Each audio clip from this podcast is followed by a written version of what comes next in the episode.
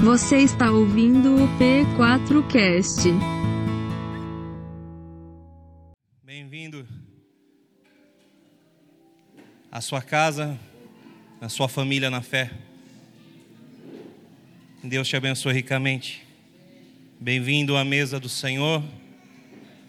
Todos são muito bem-vindos a cear, a partir do pão, a beber do cálice e a trazer à memória aquilo que dá esperança. Vamos agradecer a Jesus? Queria que você fechasse seus olhos já e curvasse sua fronte. Jesus, obrigado.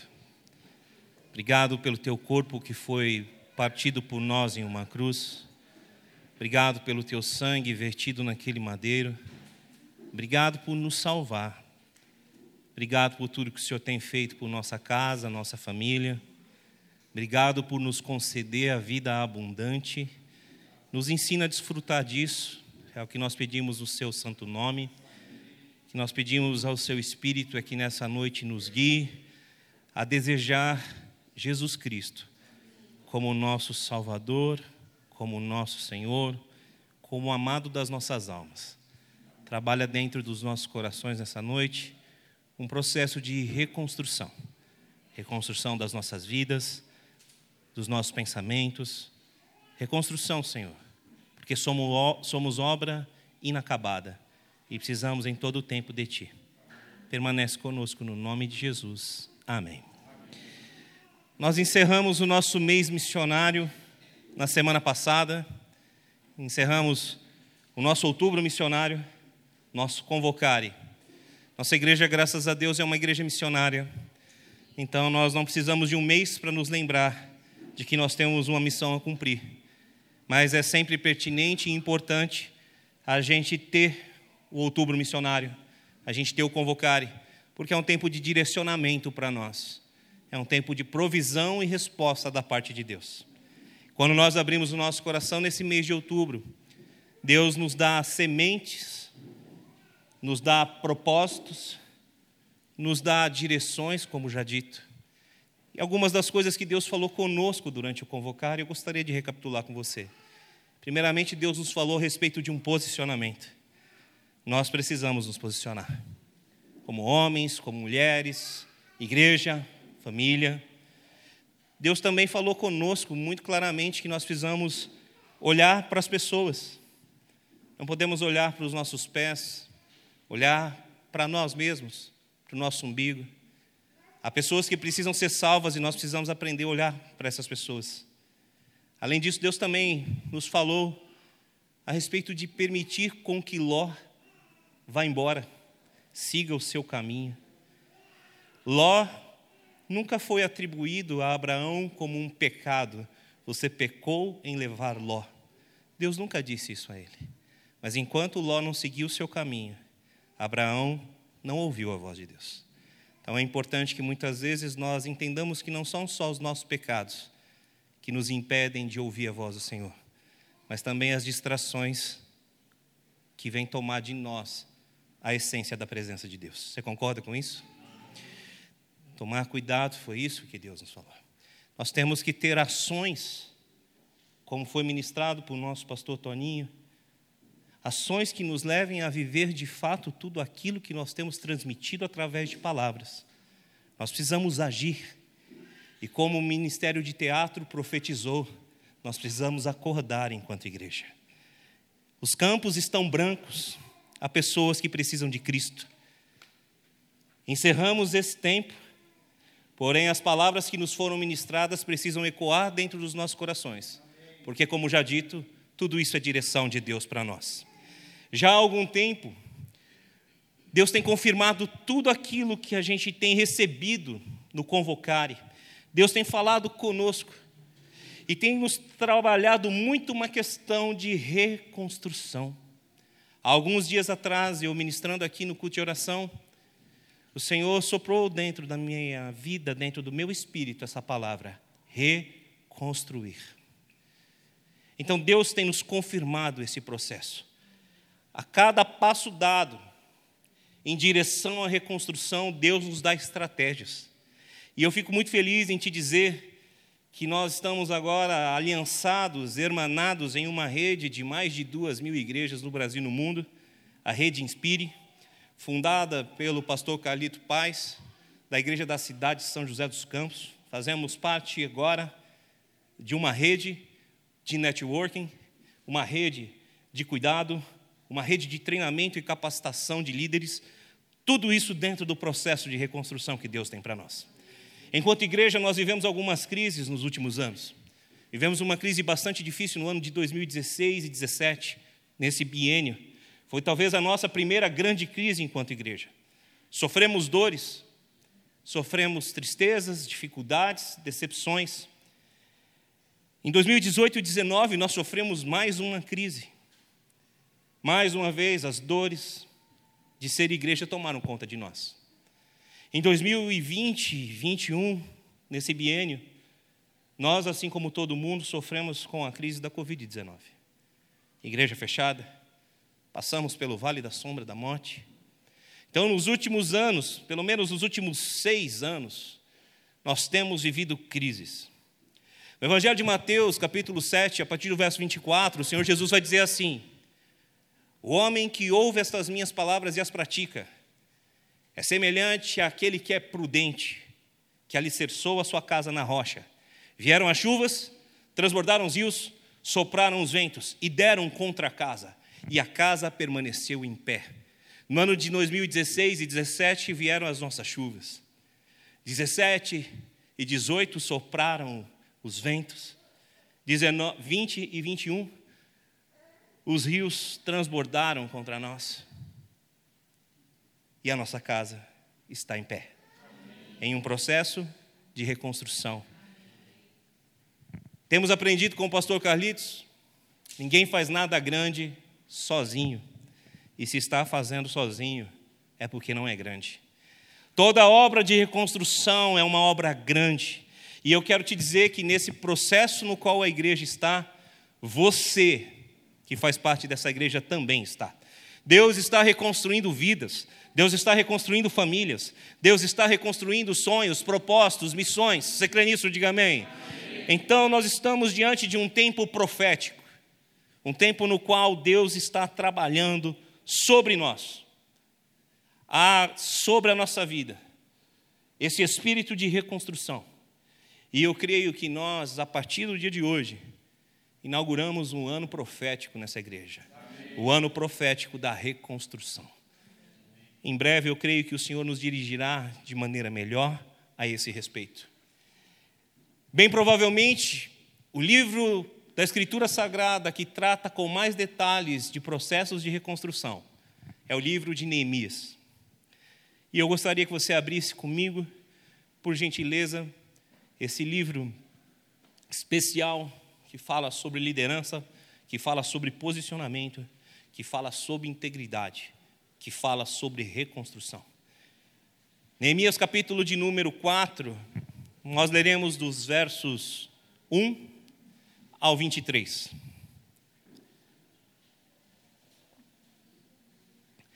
Amém? Amém? E Deus te abençoe. O texto é longo, porém eu quero que você leia com muita atenção. Antes de ler o texto, eu deixo para você o título do meu sermão de hoje chegou o tempo da reconstrução. Amém? Chegou o tempo da reconstrução. Que Deus, em nome de Jesus, através do Espírito Santo, libere sobre nós palavras proféticas, sementes de fé, que farão com que a gente venha viver tudo aquilo que Ele tem para a nossa vida, nossa família e nossa igreja. Amém? Me acompanhe por gentileza. Livro de Neemias, capítulo 4, verso 1 em diante. Quando Sambalate soube que estávamos reconstruindo o muro, ficou furioso. Ridicularizou os judeus e, na presença de seus compatriotas e dos poderosos de Samaria, disse: O que aqueles frágeis judeus estão fazendo? Será que vão restaurar o seu muro? Irão oferecer sacrifícios? Irão terminar a obra num só dia? Será que vão conseguir ressuscitar pedras de construção daqueles montes de entulho e de pedras queimadas? Tobias, o Amonita, que estava ao seu lado, completou: Pois que construam, basta uma raposa que suba lá, para que esse muro de pedras desabe. Ouve-nos, ó Deus, pois estamos sendo desprezados. Faze cair sobre eles a zombaria, e sejam eles levados prisioneiros como despojo para outra terra. Não perdoes os seus pecados, nem apaguem as suas maldades, pois provocaram a tua ira diante dos construtores. Nesse meio tempo fomos reconstruindo o muro, até que em toda a sua extensão chegamos à metade de sua altura, pois o povo estava totalmente dedicado ao trabalho. Quando, porém, Sambalate, Tobias, os árabes, os amonitas e os homens de Asdod souberam que os reparos dos muros de Jerusalém tinham avançado e que as brechas estavam sendo fechadas, ficaram furiosos. Todos juntos planejaram atacar Jerusalém e causar confusão. Mas nós oramos ao nosso Deus e colocamos guardas de dia e de noite para proteger-nos deles. Enquanto isso, o povo de Judá começou a dizer: Os trabalhadores já não têm mais forças e ainda há muito entulho. Por nós mesmos não conseguiremos reconstruir o muro. E os nossos inimigos diziam: Antes que descubram qualquer coisa ou nos vejam, estaremos bem ali no meio deles. Vamos matá-los e acabar com o trabalho deles. Os judeus que moravam perto deles, dez vezes nos preveniram: Para onde quer que vocês se virarem, saibam que seremos atacados de todos os lados. Por isso posicionei alguns do povo atrás dos pontos mais baixos do muro, nos lugares abertos, dividimos por famílias, armados de espadas, lanças e arcos. Fiz uma rápida inspeção e imediatamente disse aos nobres, aos oficiais e ao restante do povo: Não tenham medo deles. Lembrem-se de que o Senhor é grande e terrível e lutem por seus irmãos, por seus filhos, por suas filhas, por suas mulheres e por suas casas. Diga comigo assim: lutemos, por nossas famílias, por nossas causas, por nossa igreja. É isso que nós precisamos fazer. Nós precisamos nos posicionar. Eu faço essa breve pausa para dizer: o inimigo se levanta, de todos os lados busca atacar, mas nós estamos posicionados e não teremos medo. Amém. Siga comigo, por gentileza, verso de número 15. Quando os nossos inimigos descobriram que sabíamos de tudo e que Deus tinha frustrado a sua trama, todos nós voltamos para o muro, cada um para o seu trabalho. Daquele dia em diante, enquanto a metade dos meus homens fazia o trabalho, a outra metade permanecia armada de lanças, escudos, arcos e couraças. Os oficiais davam apoio a todo o povo de Judá, que estava construindo o muro. Aqueles que transportavam material faziam o trabalho com uma mão e com a outra seguravam uma arma. E cada um dos construtores trazia na cintura uma espada enquanto trabalhava, e comigo ficava um homem pronto para tocar a trombeta. Então disse aos nobres, aos oficiais e ao restante do povo: A obra é grande e extensa, e estamos separados, distantes uns dos outros, ao longo do muro. Do lugar de onde ouvirem o som da trombeta, juntem-se a nós, ali, nosso Deus lutará por nós. Faça mais uma pausa comigo e diga assim: O meu Deus, meu Deus lutará, lutará comigo, comigo, por minha família, minha família por minhas causas lutará comigo pela minha igreja. Nós não lutamos sozinhos. Se Deus é por nós, quem será contra nós? Agindo o Senhor, quem impedirá? Ninguém pode contra o braço forte do Senhor. Amém? Seguindo, dessa maneira, prosseguimos o trabalho com metade dos homens empunhando espadas desde o raiar da alvorada até o cair da tarde. Naquela ocasião, eu também disse ao povo: Cada um de vocês e o seu ajudante devem ficar a noite em Jerusalém, para que possam servir de guarda à noite e trabalhar durante o dia.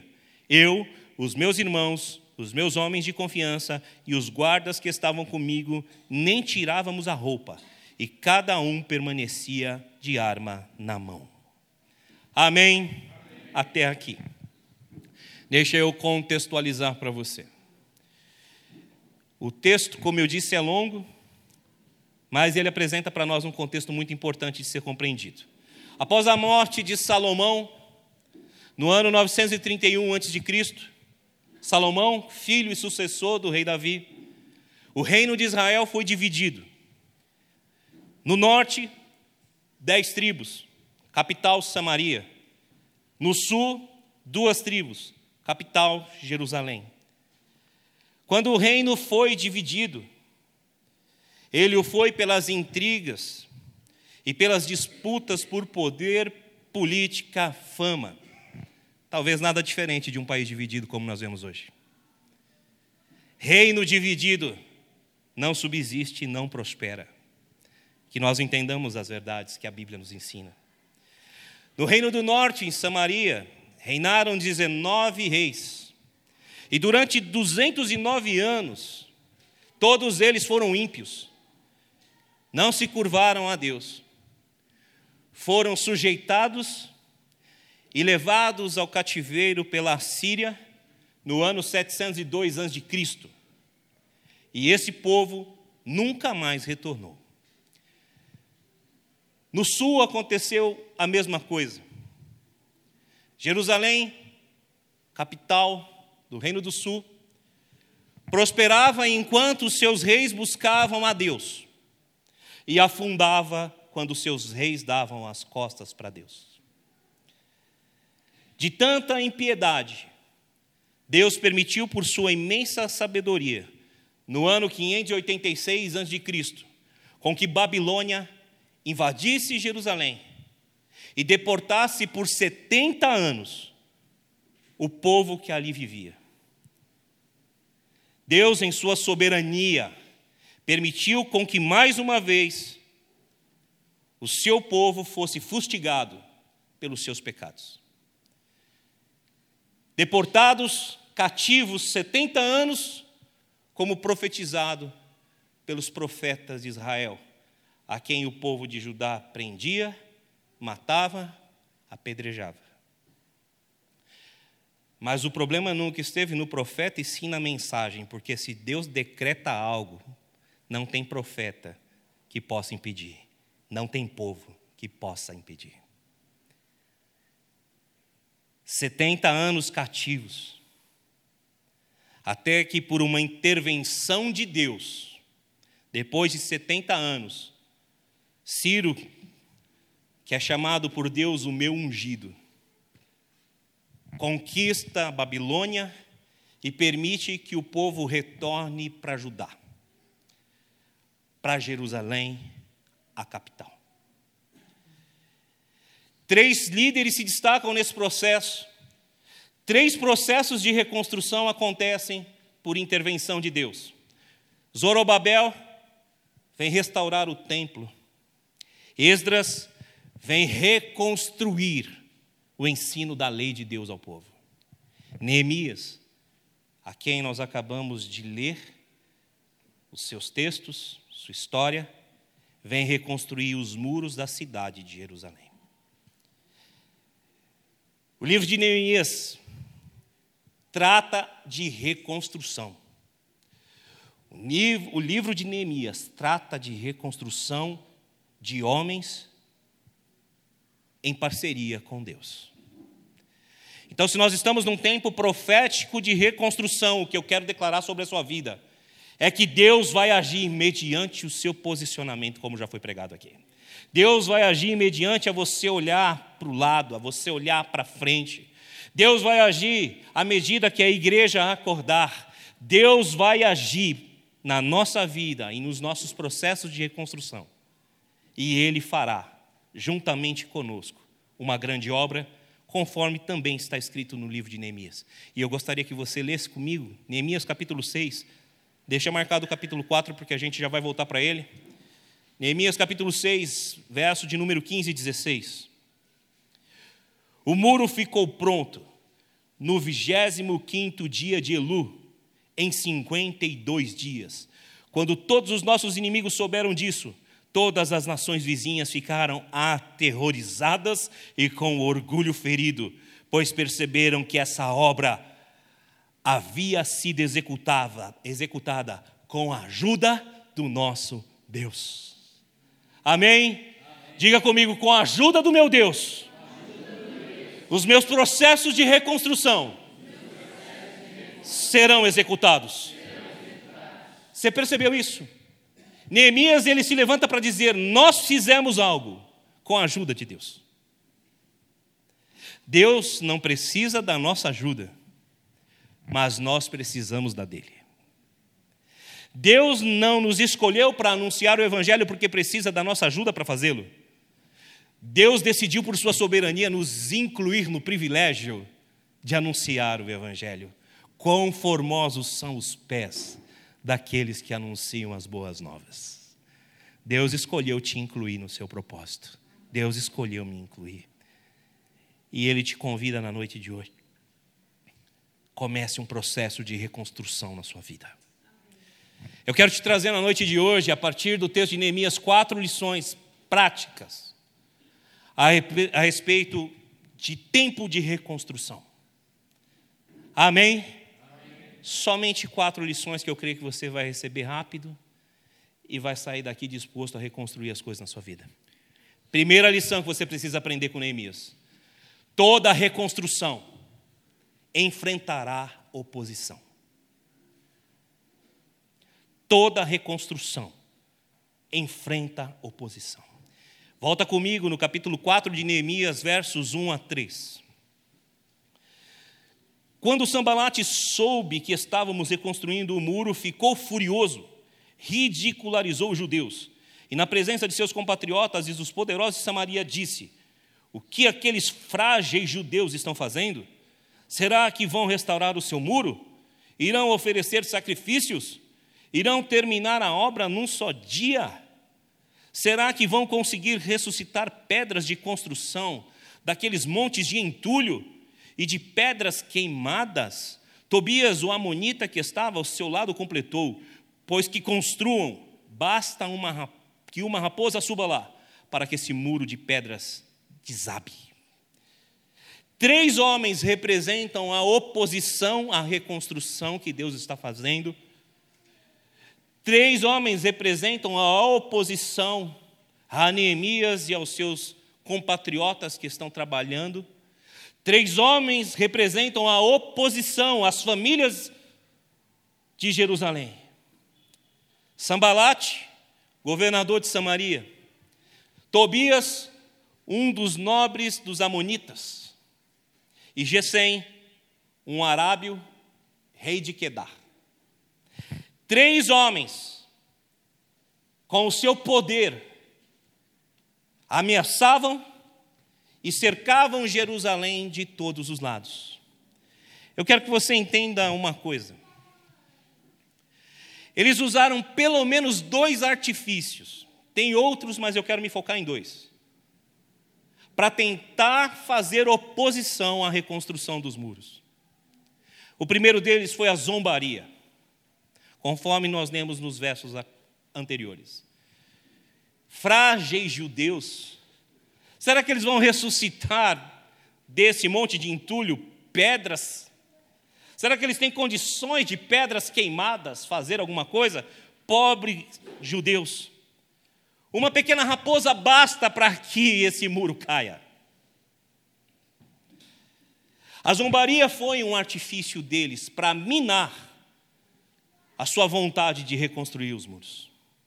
Porque toda reconstrução enfrentará oposição. Não pense você que se você está buscando a reconstrução da sua família, a reconstrução dos seus sonhos, a reconstrução dos seus projetos, você não enfrentará oposição.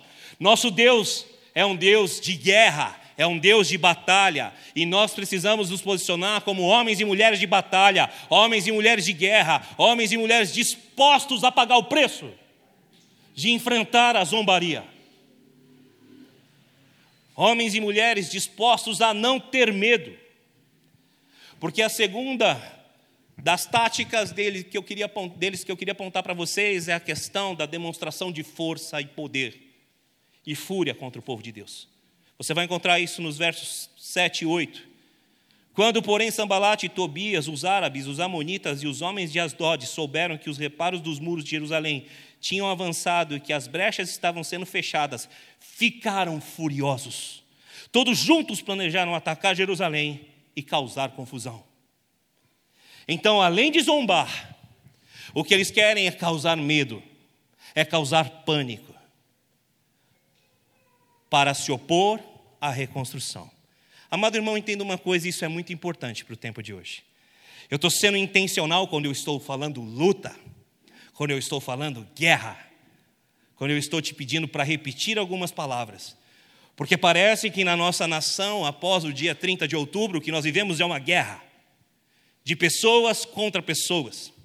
E o texto de Neemias aponta exatamente isso. A própria oração de Neemias é para que os seus inimigos fossem deportados, para que os seus inimigos sofressem.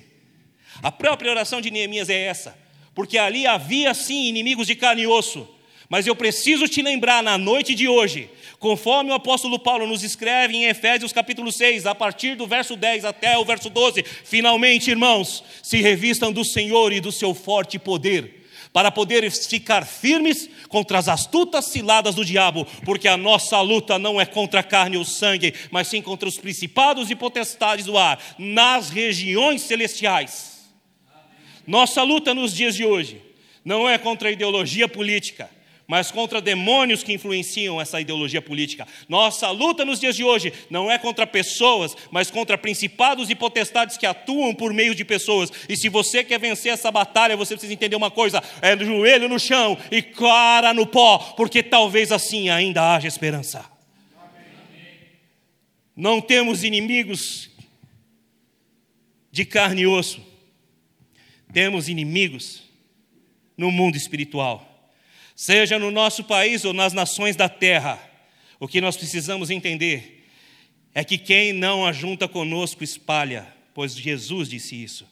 Mas não falamos de pessoas e sim de mentalidades, de doutrinas demoníacas, que inclusive estiveram sendo alastradas dentro da igreja evangélica por muitos. Uma doutrina demoníaca leva um pastor a chamar nordestinos com palavras como ignorantes, burros, levam um pastor a dizer que nunca mais pisará no Nordeste e não gastará dinheiro em hotéis nordestinos. Levam o pastor a dizer que aqueles que votaram em determinado candidato não são amigos de Deus, são inimigos de Deus. Ideologias de demônios contaminaram a igreja. E a igreja que precisa olhar que os campos estão brancos e começar um processo de reconstrução está cada vez mais tola e beligerante. Ai de nós, se os nossos joelhos não estiverem no chão. Ai de nós. Pastor, mas eu preciso me posicionar. Você precisa se posicionar, posicionar mas você não precisa usar o nome de Deus e o nome de Cristo em vão para dizer que tal pessoa, porque votou em alguém, não ama a Deus. A César o que a César pertence, e a Deus o que a Deus pertence. No dia 30 de outubro, você ofereceu a César o que pertence a ele, o seu voto. De quem era a cara que estava na urna? Não foi isso que Jesus perguntou? De quem é a face que está na moeda? De quem é a cara que estava na urna eletrônica?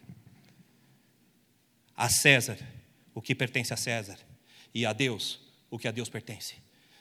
No dia 30 de outubro você votou. Você deu a César o que a ele pertence. Agora você dobre o seu joelho e ore. E jejue pela nossa nação. E jejue para que os campos continuem brancos e não encharcados de sangue e violência pela boca de pastores que não entendem que se Deus é pela igreja, ninguém pode levantar-se contra a igreja. As portas do inferno não prevalecem contra ela. Nero não conseguiu, Stalin não conseguiu, ninguém conseguiu parar a igreja. As doutrinas e filosofias de Nietzsche não conseguiram parar a igreja, Freud não parou a igreja, Marx não parou a igreja, o Império Romano não parou a igreja, e se Deus é pela igreja, ninguém será contra ela.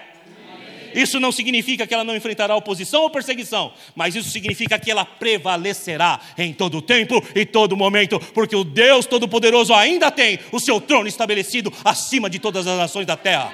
Ele não muda, não mudou. E o que Ele deseja de nós é que nós nos posicionemos como homens e mulheres de Deus, dispostos a orar por aqueles que nós entendemos até mesmo ser nossos inimigos, porque a Bíblia assim nos ensina no Novo Testamento. Amém? Amém? Então, nossa luta de fato precisa ser travada nas regiões celestiais, porque o diabo zomba assim, usando até mesmo a boca de pessoas, dos projetos de construção que estão em vigor no tempo profético que nós vivemos.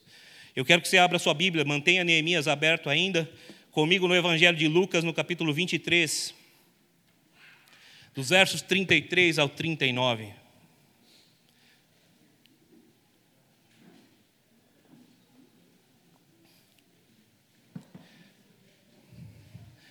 Encontrou? Diga amém. amém. Bendito seja Deus, a nossa fortaleza, o nosso escudo, o socorro bem presente na hora da angústia. Lucas 23, verso 33 em diante. Quando chegaram ao lugar chamado Caveira, ali o crucificaram com os criminosos, um à sua direita e outro à sua esquerda. Jesus disse: Pai, perdoa-lhes, pois não sabem o que estão fazendo. Então eles dividiram as roupas dele, tirando os sortes o povo ficou observando e as autoridades o ridicularizavam. Salvou os outros, diziam: salve-se a si mesmo, se és o Cristo de Deus, o escolhido. Verso 36.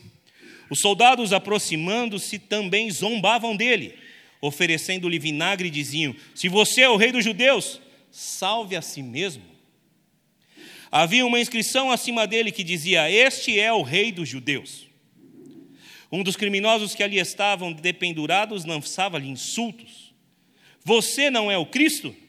Salve-se a si mesmo e a nós. Olha o que o teu Senhor passou. Zombado pelos soldados, até mesmo um criminoso da cruz o insultava. E a única palavra que saiu da boca do teu mestre foi: perdoa, porque eles não sabem o que fazem. Pessoas de carne e osso, motivadas por ideologia política demoníaca, inclusive, que esperavam que o Messias fosse um rei político, agora escarneciam dele, zombavam dele. Quando as doutrinas demoníacas entram em nosso meio, amado irmão, ninguém precisa estar possuído por Satanás para ser influenciado por ele. Os evangelhos nos contam que Jesus pergunta aos seus discípulos: Quem os homens dizem que sou? Ao que os seus discípulos respondem: Alguns dizem que é Elias, outros Moisés. E aí Jesus lhes fez a pergunta: e quem vocês dizem que eu sou? Ao que Pedro responde: Tu és o Cristo, o Filho do Deus vivo. Jesus elogia a Pedro e diz assim: Disseste bem, mas não foi nem carne nem sangue que te revelou isso, mas sim o meu Pai que está nos céus. Jesus diz para Pedro: Você recebeu uma revelação divina. Alguns momentos após a revelação divina, Jesus vai dizer que importava que o filho do homem perecesse, padecesse, nas mãos dos malfeitores. Jesus vai dizer a respeito do seu destino. Jesus vai falar sobre tudo que ele há de sofrer. E Pedro, aquele mesmo que recebeu uma revelação, se levanta para dizer a Jesus o que ele deveria fazer e você deveria não passar por isso. Eu estou contigo, você não vai passar, não tem que passar por isso. E quais foram as palavras de Jesus para Pedro? Arreda Satanás, porque você não cogita das coisas de Deus, e sim das coisas dos homens. Pedro não está possuído por demônios, está sendo influenciado por demônios, porque a luta de Jesus não era contra Pilatos, não era contra Anás, não era contra Caifás, não era contra uma Jerusalém, não era contra Judas. A luta de Jesus era contra Satanás. Por isso que ele veio e o tentou, e ele, Jesus, venceu todas as tentações. Sabe por quê? Porque ele estava rendido à palavra de Deus. Todas as três vezes que Jesus foi tentado, ele disse: Está escrito, está escrito, está escrito. Porque por mais que os homens zombem influenciados por demônios, por mais que o diabo esteja agindo na terra, Deus continua inspirando homens e mulheres com discernimento de espíritos para poder saber exatamente como devem proceder nos dias de hoje. Sabedoria é o que nós precisamos. Talvez alguns estão dizendo nesses dias: os crentes não oraram? Onde está o Deus dos crentes que não estabeleceu o presidente que eles tanto oraram? Os crentes nunca oraram em unidade e reino dividido não subsiste. Porque se ao invés de orar por candidato A, B, C, D ou E, nós estivéssemos em unidade orado para que Deus estabelecesse a sua justiça nessa nação, o que nós estaríamos vivendo hoje seria a direção do Espírito Santo para um grande tempo de avivamento. E não para um grande tempo de arrependimento. Aquele que confessa os seus pecados e os deixa encontrará misericórdia. Nós temos pecado contra Deus enquanto igreja. E nós temos que pedir perdão a Ele. Nós temos que pedir a Ele perdão. O diabo, ele não é apenas aquele que usa a boca dos zombeteiros para zombar dos processos de reconstrução que Deus está fazendo, como ele gosta de demonstrar o seu poder e força. Abra sua Bíblia comigo em 1 de Pedro, capítulo 5, verso 8.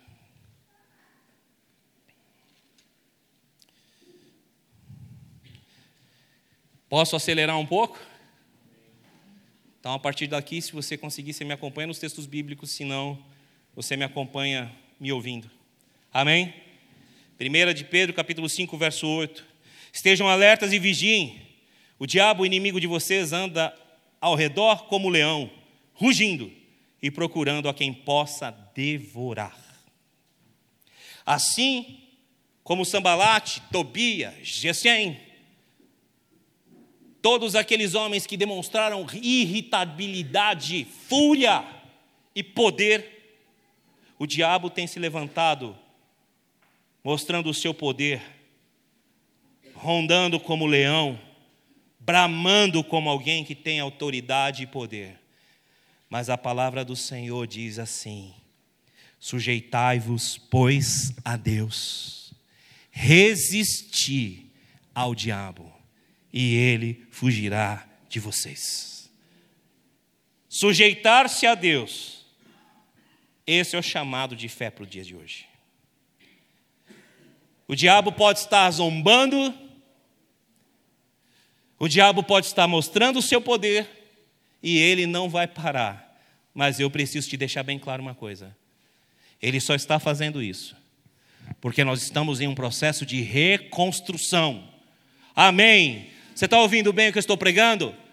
Quando nós estamos em reconstrução, abra o seu coração. Toda reconstrução enfrenta oposição, e toda oposição sempre será em torno de zombaria e demonstração de força e poder. Te perguntarão onde está o seu Deus? Você não tem orado por seu filho? Você não tem pedido pela restauração da sua filha? Você não tem pedido pela libertação do seu marido? Onde está o seu Deus? Cadê o Deus que você serve? Ou você só vai na igreja dar dinheiro para pastor? Você é otário? O diabo se levanta e zomba quando você está dentro de um processo de reconstrução.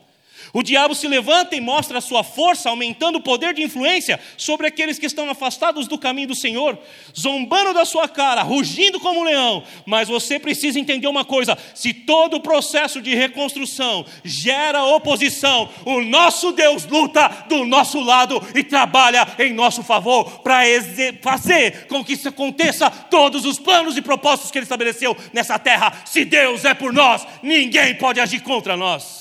Você crê nisso, igreja? Então se posicione, porque a primeira lição que nós precisamos aprender é essa. Neemias se posicionou, Neemias foi orar, Neemias foi buscar, e os seus inimigos precisavam, precisaram ver quem Deus era na vida desse homem. Se prepare, porque se nós estamos entrando num tempo profético de reconstrução, nós vamos enfrentar a oposição de Satanás. E ele vai zombar. E ele vai querer mostrar força. E nós vamos resistir-lhe pela fé em Cristo Jesus. E nós vamos ver o nosso Deus agir. E poderemos dizer assim como Neemias disse: E grande foi a obra de reconstrução que nós fizemos com a ajuda de Deus. Meu filho foi reconstruído com a ajuda de Deus. Minha filha foi restaurada com a ajuda de Deus. Meu casamento foi reconstruído com a ajuda de Deus. A minha igreja foi reconstruída com a ajuda de Deus. A minha vida foi reconstruída com a ajuda de Deus. Porque se Deus age, ninguém impede. Amém. Guarde o seu coração. Porque quando o inimigo se levanta assim, as nossas emoções tendem ao medo e a nos fazer duvidar do nosso Deus. Jesus pergunta a você o que perguntou a respeito dos dias de sua vinda aos seus discípulos: Quando o filho do homem vier, encontrará fé na terra? Que a sua resposta seja uma resposta firme. Eu vou permanecer firmado na fé, porque já não mais vivo eu, mas Cristo vive em mim. E a vida que agora vivo, não vivo mais segundo a carne, mas vivo segundo a fé no Filho de Deus que me amou. Gálatas capítulo 2, verso 20. Estamos crucificados com Ele. E Ele é o nosso Deus de vitória. Amém? Você crê recebe essa palavra no seu coração? A segunda lição que você precisa trazer: toda reconstrução é um trabalho de fé, é uma parceria entre uma posição de fé e ações de trabalho. A segunda lição fala sobre isso. Fé e ação andam juntos em processos de reconstrução. Diga comigo assim: eu preciso ter fé, eu preciso orar, mas eu também preciso agir. Amém? A fé sem obras é morta. Volta comigo para o livro de Neemias, por gentileza, capítulo de número 4, versos 4 e 5.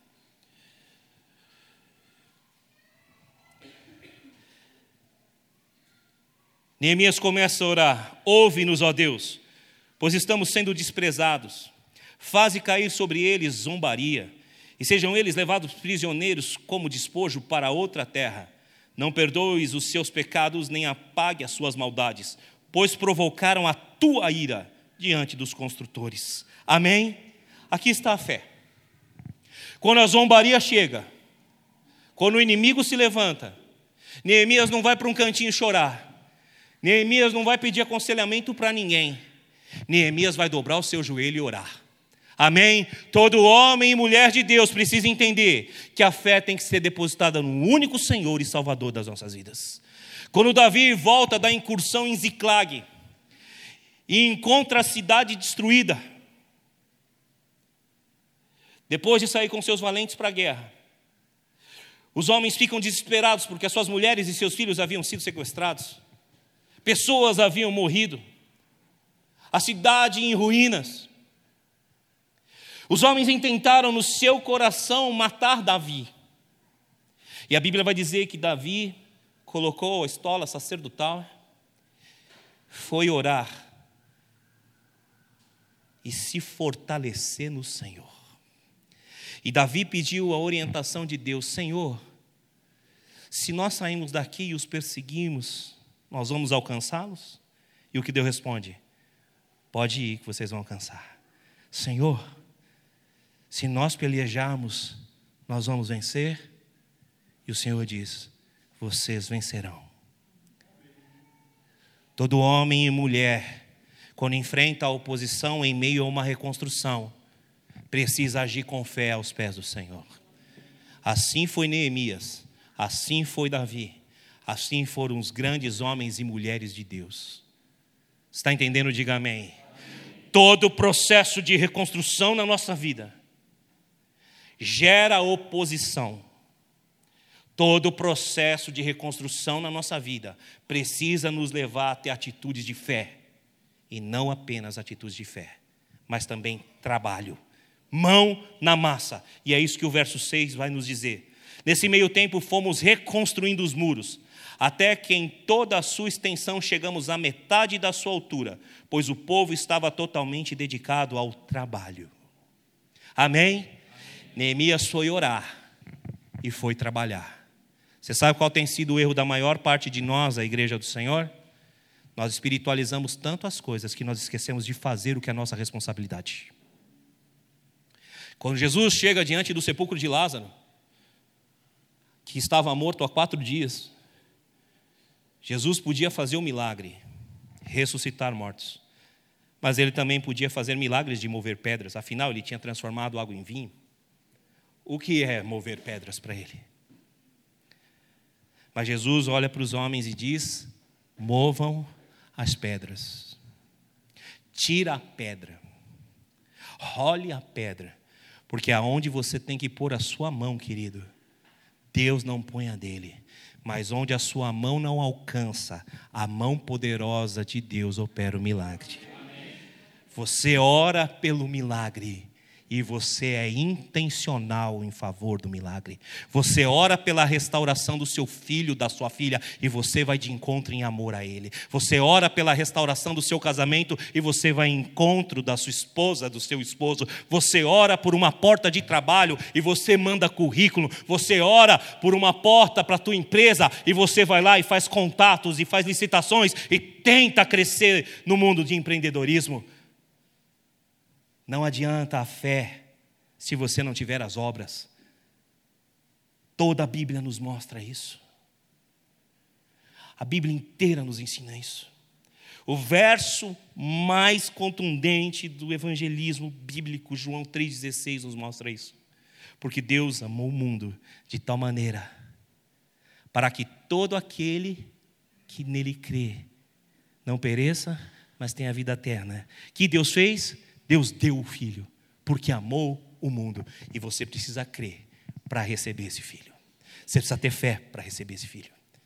E se você recebe o filho, também a palavra vai nos, dizer: se alguém diz que está nele, deve andar como ele andou.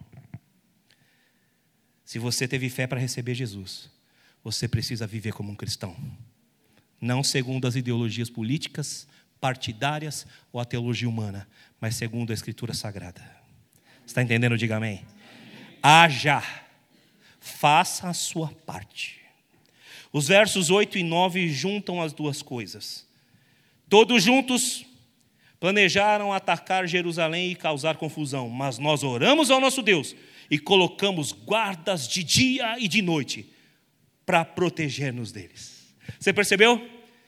Eu peguei versos que apontavam para a fé, versos que apontavam para o trabalho, em um único verso, Neemias vai dizer que eles oraram a Deus e colocaram vigias. Sabe por quê? Porque ele conhece quem é o Deus dele. Porque se o Senhor não vigiar a cidade, em vão vigia a sentinela. Mas a Bíblia nunca disse: o Senhor está vigiando a cidade, vai dormir sentinela. Se o Senhor não edificar a casa, em vão trabalham os construtores, mas a Bíblia nunca disse: o Senhor está edificando a sua casa, varão. O Senhor está edificando a sua casa, varoa. Descansa, não precisa fazer nada não. Fé acompanhada de ações. Porque quando a reconstrução acontece, você crê no Deus que reconstrói e você age para reconstruir. Você está entendendo? Diga amém. Essa é a segunda lição.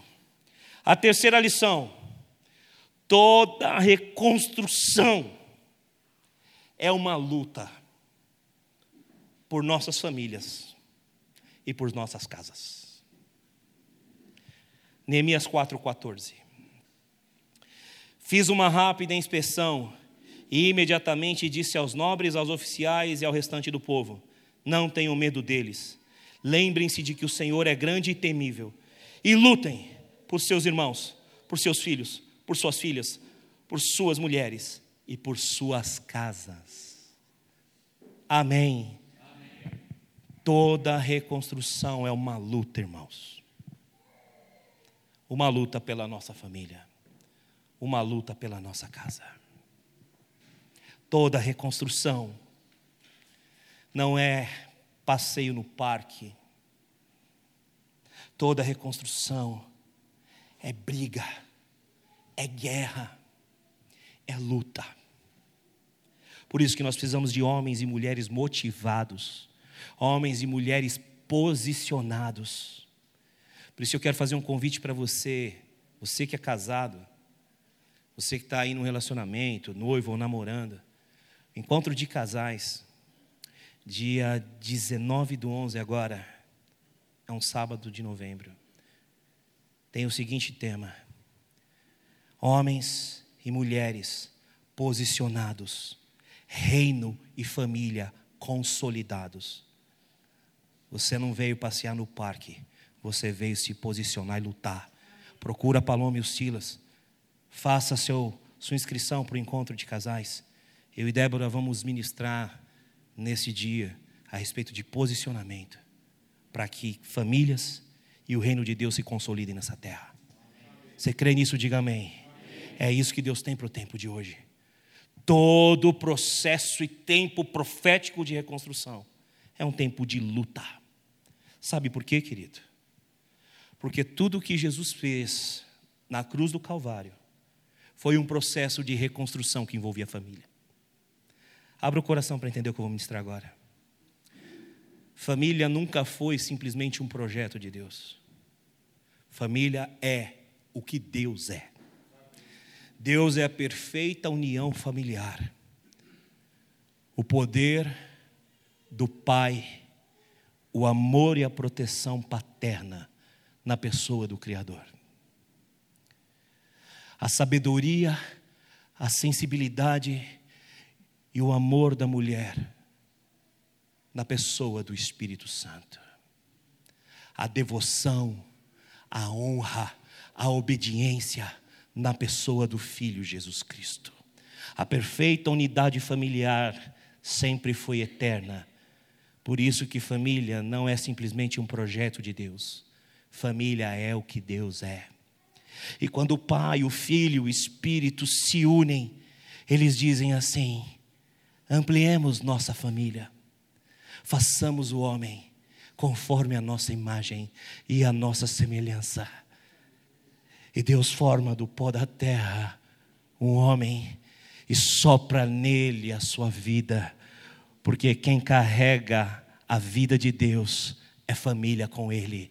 Quem carrega a vida de Deus é família com o Pai, o Filho e o Espírito Santo. Quando Deus olha para o homem e diz assim: não é bom que ele esteja só. Ele faz parte da família, ele tem o poder do pai, ele tem a honra do filho, mas eu vou fazer para ele alguém que o auxilie, alguém que esteja ao lado dele, alguém que seja sábia, edificadora, que tenha a sensibilidade do espírito. E do homem ele tira a mulher para mostrar que ele pôs a vida no homem e o homem gera vida com a mulher e os dois se tornam um quando os filhos vêm a nascer. Você está entendendo o que significa isso? Quando Jesus está no madeiro pendurado, ele está lutando por uma coisa chamada família. Porque os vossos pecados fazem separação entre vós e o vosso Deus. Quando Jesus está agonizando no madeiro, ele olha para os seus algozes como parte da família e diz: Perdoa, porque eles não sabem o que fazem. Jesus, até mesmo aos seus malfeitores, dá uma oportunidade de ser família.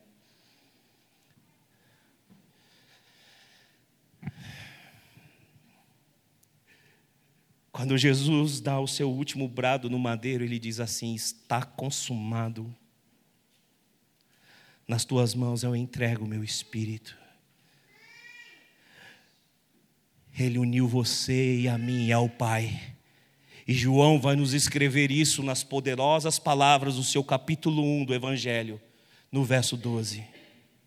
E a todos aqueles que nele creram, nele, Jesus de Nazaré, e a todos aqueles que o receberam, deu-lhes o direito de serem chamados filhos de Deus. Tudo que Jesus passou na cruz foi uma luta pela família, porque Jesus restaurou a unidade do Pai, do Filho, do Espírito em todos nós, enquanto parte da família. E Paulo celebra isso em Romanos capítulo 8, verso 29 quando ele vai dizer assim: Aqueles que de antemão conheceu, também os predestinou para serem conformes à imagem do seu filho, a fim de que ele, Jesus, seja o primeiro, o primogênito dentre muitos irmãos. Paulo continua celebrando a nossa filiação a Deus. No capítulo 8 de Romanos, agora, nos versos 14 em diante, quando ele vai dizer: Porque todos que são guiados pelo Espírito são filhos de Deus. Porque vocês não receberam novamente um espírito que os escravize para temerem, mas receberam o espírito que os adota, pelo meio do qual chamamos Abba Pai. Porque o próprio Espírito, continua Paulo dizendo, testifica no nosso espírito que nós somos filhos de Deus. E se somos filhos de Deus, Paulo vai dizer, nós somos herdeiros de Deus e co-herdeiros com Cristo de toda a sorte de bênçãos. Se de fato participarmos dos seus sofrimentos, para que possamos entrar na sua glória. Se você está sofrendo e sofre por amor a Jesus, você é muito bem-vindo à família de Deus. Porque o ladrão pode vir até somente para matar, roubar e destruir. Mas o seu Senhor veio te trazer vida e vida em abundância, porque todo o processo de reconstrução é um processo de luta pela família. Seu mestre sofreu por casa, por família. Luta para reconstruir a sua vida. Luta para reconstruir a sua família porque até os órfãos Ele faz habitar como filhos na sua casa. Eu nunca tive o amor de um pai. Eu nunca tive um abraço de um pai. Mas ele me abraçou. Meu aba, meu papai. Ele me aconselhou. Ele me ensinou a ser pai e marido. Salmo 139, verso 14 vai dizer: porque Ele me formou de maneira assombrosa. E ele continua dizendo que os olhos dele viram os meus ossos, que os olhos dele contemplaram o meu embrião no ventre da minha mãe, e que todos os meus dias foram escritos pelo meu Pai, antes que qualquer um deles viesse a existir. E ele escreveu palavras para mim que me levam a entender que toda a reconstrução na minha vida vai me trazer oposição. Ele me leva a entender que toda reconstrução na minha vida é uma obra de fé e de trabalho, é uma parceria entre fé e trabalho, entre o meu Deus e eu. Os dias que ele escreveu para mim e para você dizem que toda obra de reconstrução nas nossas vidas é uma reconstrução pelas nossas casas, é uma luta pelas nossas famílias, porque Deus é família. E Ele não desistiu das nossas famílias. E por último, todo o processo de reconstrução começa por valorizar pedras queimadas. Tiago, vem ministrar comigo, por favor.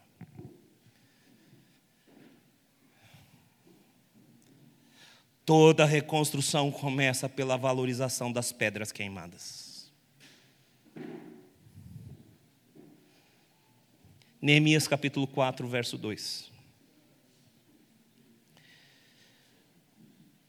E na presença de seus compatriotas e dos poderosos de Samaria, disse: O que aqueles frágeis judeus estão fazendo? Será que eles vão restaurar o muro? Irão oferecer sacrifícios? Irão terminar a obra num só dia? Será que vão ressuscitar pedras de construção daqueles montes de entulho e de pedras queimadas? Sambalate, assim como Satanás, zomba Quem são essas pessoas?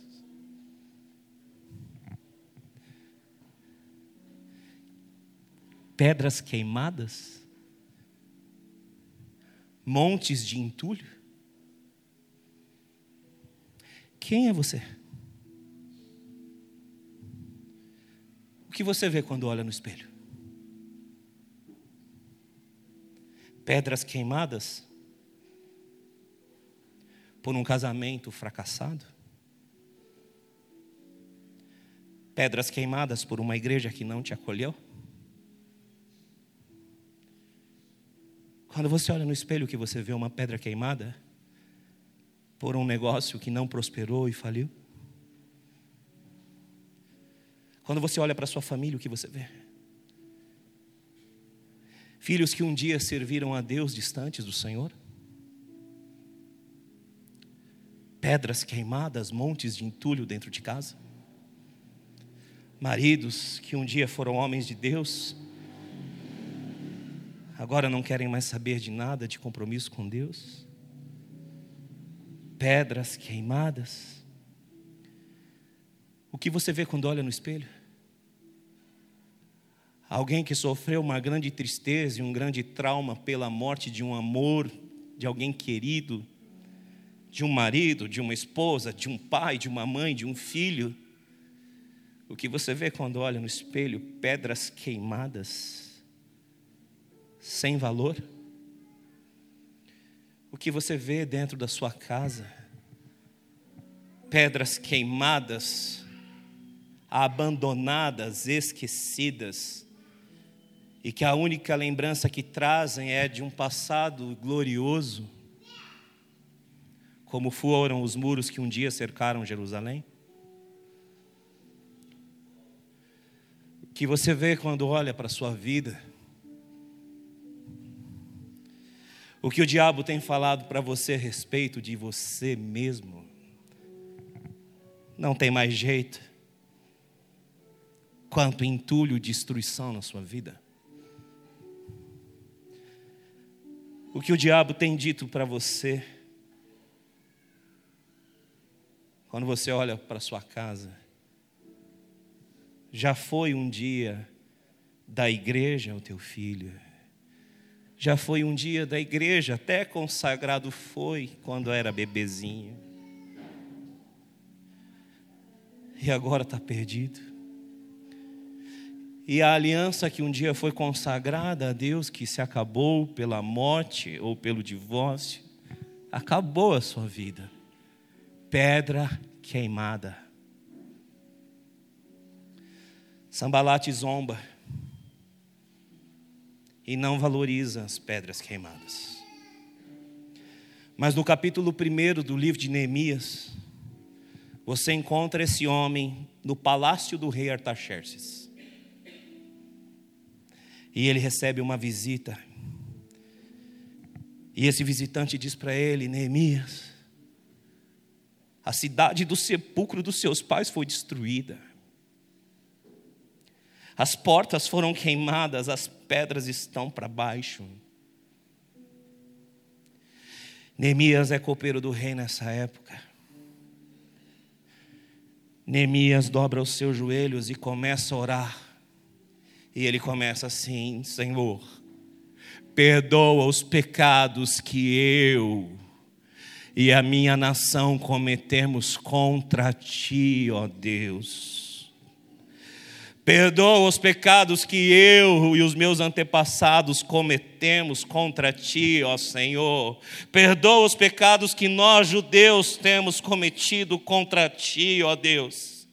E ele encerra a sua oração dizendo assim: que o seu servo, ó Deus, Rei dos reis, Senhor dos senhores, aquele que está sentado num trono alto e sublime, acima de todos os tronos dos reis humanos, que o teu servo possa encontrar favor diante do rei.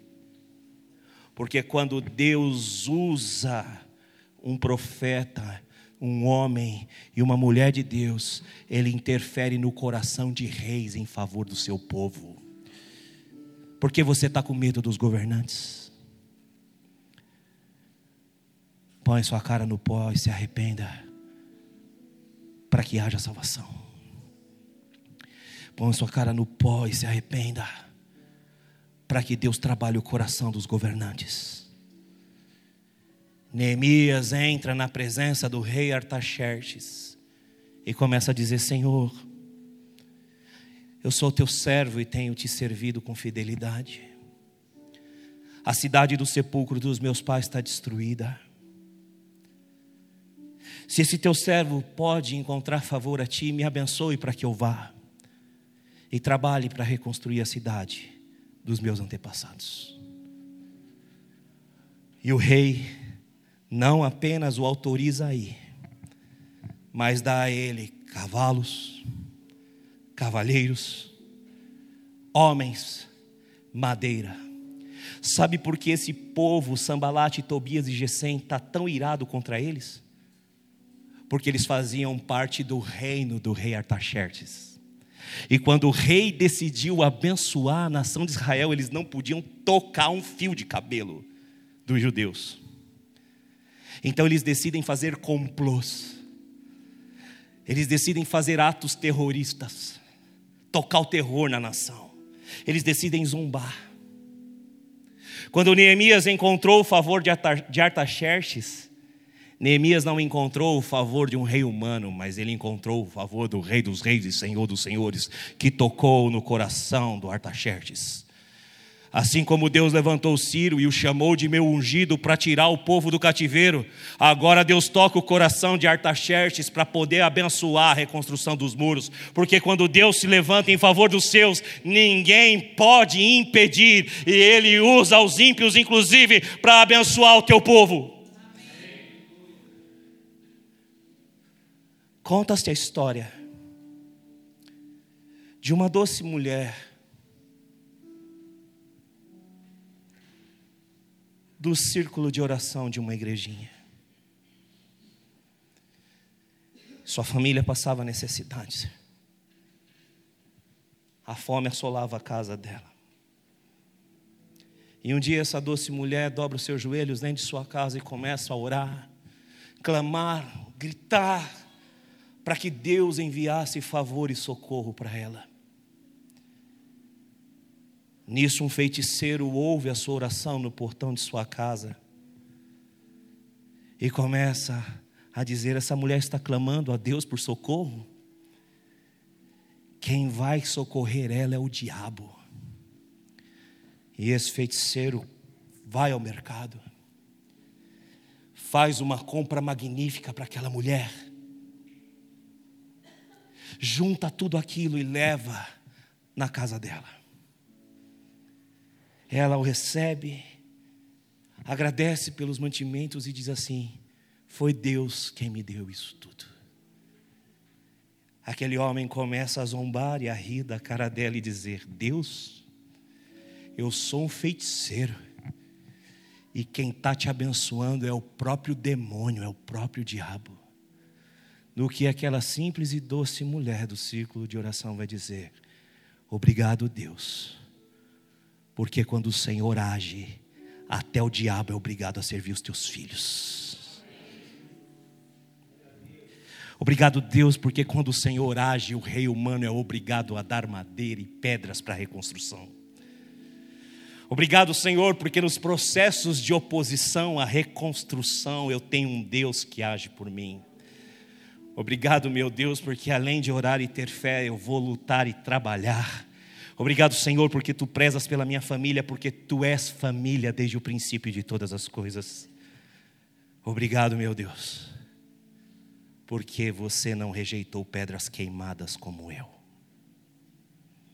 Senhor, eu te trouxe aqui nessa noite para te dizer que toda a obra de reconstrução da tua casa começa por você. E ainda que você seja uma pedra queimada, você tem valor para Ele. Neemias estava confortável no palácio. Neemias estava acomodado, tranquilo, servindo o rei. A posição de copeiro do rei era uma posição muito privilegiada.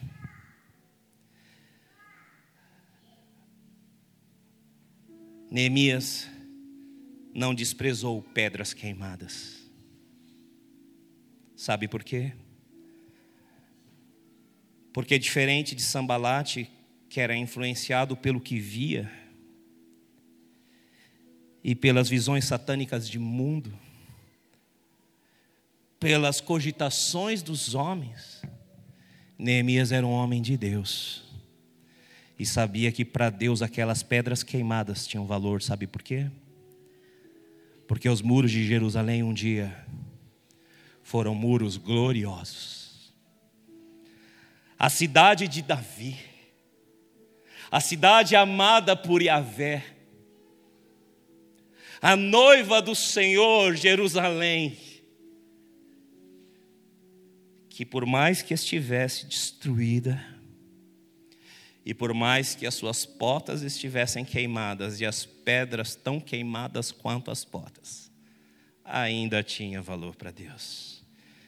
E Deus pega um homem que amava como ele amava, que entendia como ele entendia, e coloca para chefiar toda a reconstrução dos muros, porque ele não despreza as pedras queimadas. Sai do seu conforto, sai do seu palácio. Tem muitas pedras queimadas que precisam de outras pedras queimadas como você. Porque você que está aqui nessa noite é um privilegiado. Porque você é uma pedra queimada amada por Deus e tem valor na construção do Senhor nesse mundo. Eu rogo ao meu Pai que te abençoe e que você entenda que pedras queimadas têm valor. Toda reconstrução enfrenta oposição. Toda reconstrução exige de nós fé e ação. Toda reconstrução é uma luta pela família, mas toda reconstrução começa com você e comigo. Pedras queimadas que têm valor para Deus. Eu quero encerrar o meu sermão pedindo para que você me acompanhe no Evangelho de Mateus, capítulo 12, verso 18 e 19. 18 a 21. Amém? Diga comigo assim: eu posso ser. Diga com fé: eu posso ser uma pedra queimada. Mas para o meu Deus, eu tenho valor. Você tem valor, querido. Você tem muito valor. Não importa o que as pessoas falam. Não importa o que o inimigo fala. Não importa a zombaria, a fúria, só importa que a doce voz do Messias fale ao teu coração na noite de hoje. Eu me importo com você. As palavras do servo do Senhor no capítulo 12, versos 18 a 21 do Evangelho de Mateus, de Mateus trazem para nós mais uma lição. Eis o meu servo a quem escolhi, o meu amado em quem tenho prazer. Porei sobre ele o meu espírito, e ele anunciará a justiça às nações. Não discutirá, nem gritará, ninguém ouvirá sua voz nas ruas. Não quebrará o caniço rachado, não apagará o pavio fumegante, até que leve a vitória à justiça. Em seu nome as nações porão a sua esperança. Ele não despreza pedras queimadas. Ele não pega canas rachadas e quebra. Ele não pega pavis que apenas fumegam em brasas e apaga. Não.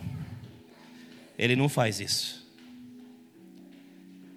Ele ama as pedras queimadas. Ele ama as canas rachadas. Ele ama os pavis que fumegam. Jesus de Nazaré está aqui nessa noite.